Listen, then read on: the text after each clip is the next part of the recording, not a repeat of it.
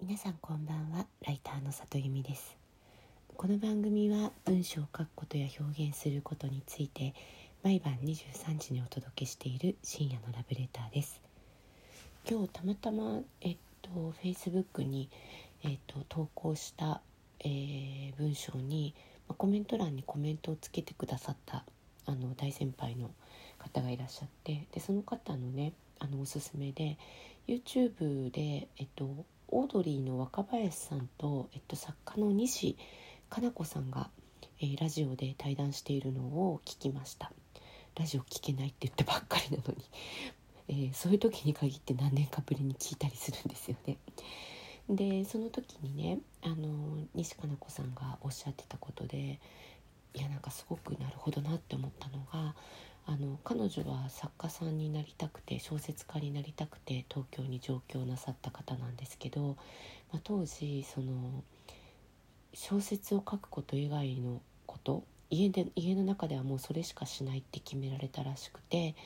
なんか当時すごくプロレスが好きだったんだけどもう一切見なくなったってテレビを買わずに家にも置かずにとにかく小説を書くことに集中したっていうことをおっしゃってたんですよね。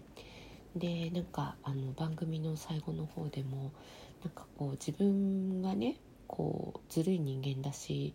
なんか弱弱いって言ってたかな嘘をつくって言ってたかな、まあ、そういう人間なんだけれども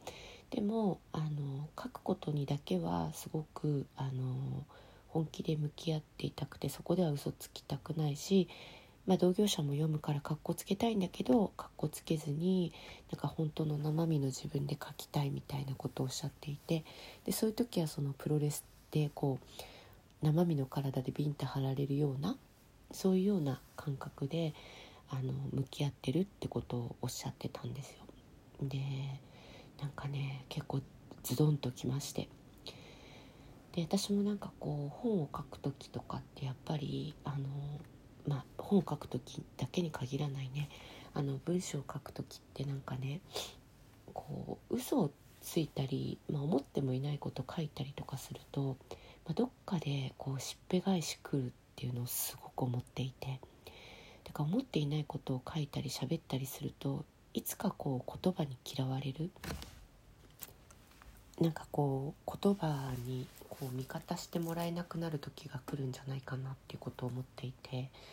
なのでなんかすごくそれを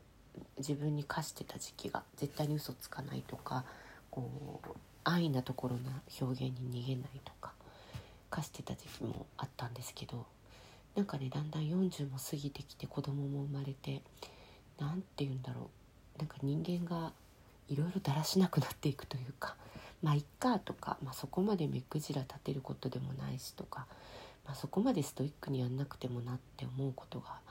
思うというかまあ勝手に体がそうなってったんだよねきっと。でそれがなんかすごくなんかね、うん、自分の文章にも良くない影響を与えてるような気はしていてなので、まあ、今日西加奈子さんの話を聞いていて、まあ、もちろんね西さんはもう直木賞作家でいらっしゃってものすごくこう遠い場所にいらっしゃる方ではあるけれどでも同じ文章をね書くことで生きていこうとしている人間としては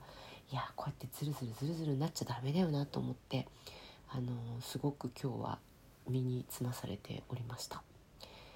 えーと、最近あれなんですよねなんであのその YouTube 聞けたかっていうとバイクこぎながら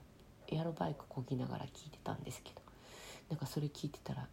あのいつもだとすぐやめちゃうんですけどもちょっとちょっとストイックに頑張ろうとか思ったりもしました、えー、今日も来てくださってありがとうございます。また明日も23時にお会いできたら嬉しいです。ライターの里由美でした。皆さんおやすみなさい。